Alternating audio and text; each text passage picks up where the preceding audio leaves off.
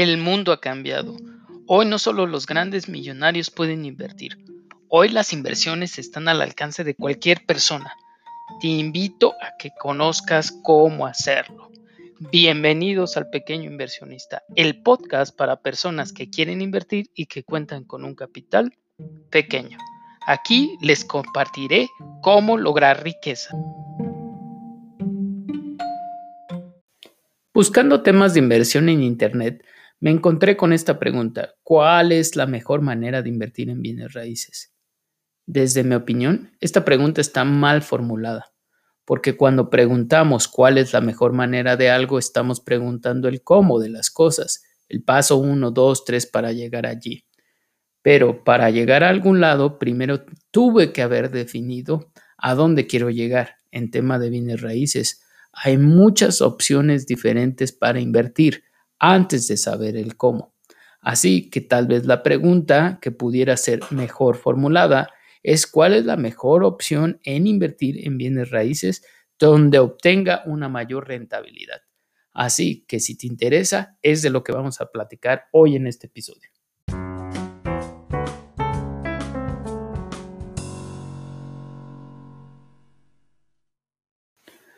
Hoy en día existen diferentes opciones en que podemos invertir en bienes raíces, temas pequeños desde crowdfunding o podemos comprar y vender, ya sea una casa o un departamento o rentarlo, o tal vez, tal vez podemos hablar de terrenos o tal vez podemos hablar de construcción. Todos ellos son opciones de cómo invertir en bienes raíces. ¿Cuál de todos estos es la mejor opción en términos de rentabilidad.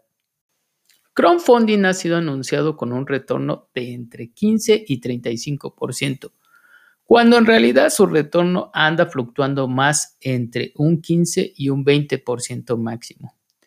Si estamos hablando de compra, venta de departamentos o casas, Aquí vamos a poder fluctuar entre un 5 y un 15% ya pagándole a un corredor para que te pueda ejecutar la venta.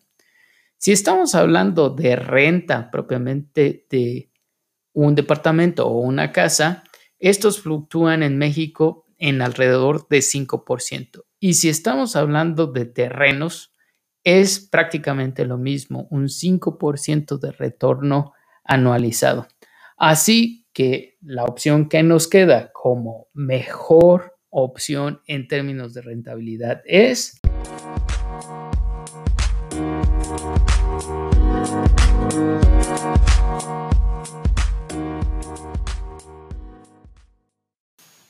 construir. En construir ganas en plusvalía del terreno y también por la construcción donde la suma total andará fluctuando entre 20 y 35%, ya incluyendo lo que le tengas que pagar a un corredor para la venta de la propiedad. Faltará, por supuesto, tu pago de impuestos. Vamos a hacer un ejemplo para que lo puedas entender un poco más. Así que pasemos al ejemplo, aclarando que todos los retornos que hemos platicado son de manera anualizada. Si tú inviertes 2 millones de pesos en en hacer un bien inmueble, pudieras venderlo potencialmente en 2.560.000 pesos. Vamos a decir esa cifra. Si tú logras esto, vas a tener una ganancia de 560 mil, a lo cual le tienes que restar el pago del corredor si no quieres meterte en esos asuntos de venta para tener una ganancia real después de pagar al corredor de 457 mil 600. Eso nos daría un retorno de 23%. Así que con esta operación pudieras llevarte medio millón de pesos a tu bolsa. Sé que puede haber muchas preguntas del tipo, ¿cómo puedo construir yo con 2 millones de pesos? ¿O qué tipo de casa puedo construir con 2 millones de pesos?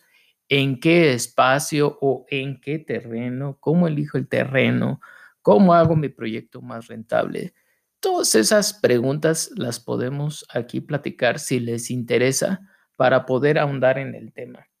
El punto es que construir es bastante benéfico en tema de retornos. Ahora, cada quien habla como le va en la feria. Es decir, algunas personas que están en bienes raíces o en flipping, compra, venta de propiedades son estos instrumentos de inversión, pudiera ser que obtengan mejores rendimientos que este 23%. Pero seamos sinceros, la mayoría de ellos puede ser que ya son expertos o normalmente si tienes rendimientos muy altos es que ya te has metido muy a fondo como especialista y sabes encontrar esas opciones que están escondidas. Este instrumento de bienes raíces para construir es de manera general, no necesitas tanto conocimiento y la mayoría de las personas que lo hagan pudieran obtener estos retornos porque está dentro de la media, es decir, es fácil, es de fácil acceso. Así que te invito a que tú lo puedas intentar. Otra cosa aquí que puede venir como duda o más bien como queja es el no tener el capital. Muchos de nosotros lo que sufrimos al principio cuando estamos invirtiendo o tal vez incluso hasta después de haberlo intentado varias veces es el dinero. Tener dos millones de pesos no es fácil.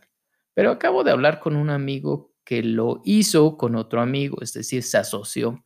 Y si lo hizo él con dos personas, que también lo he escuchado, que es posible hacerlo con cuatro personas.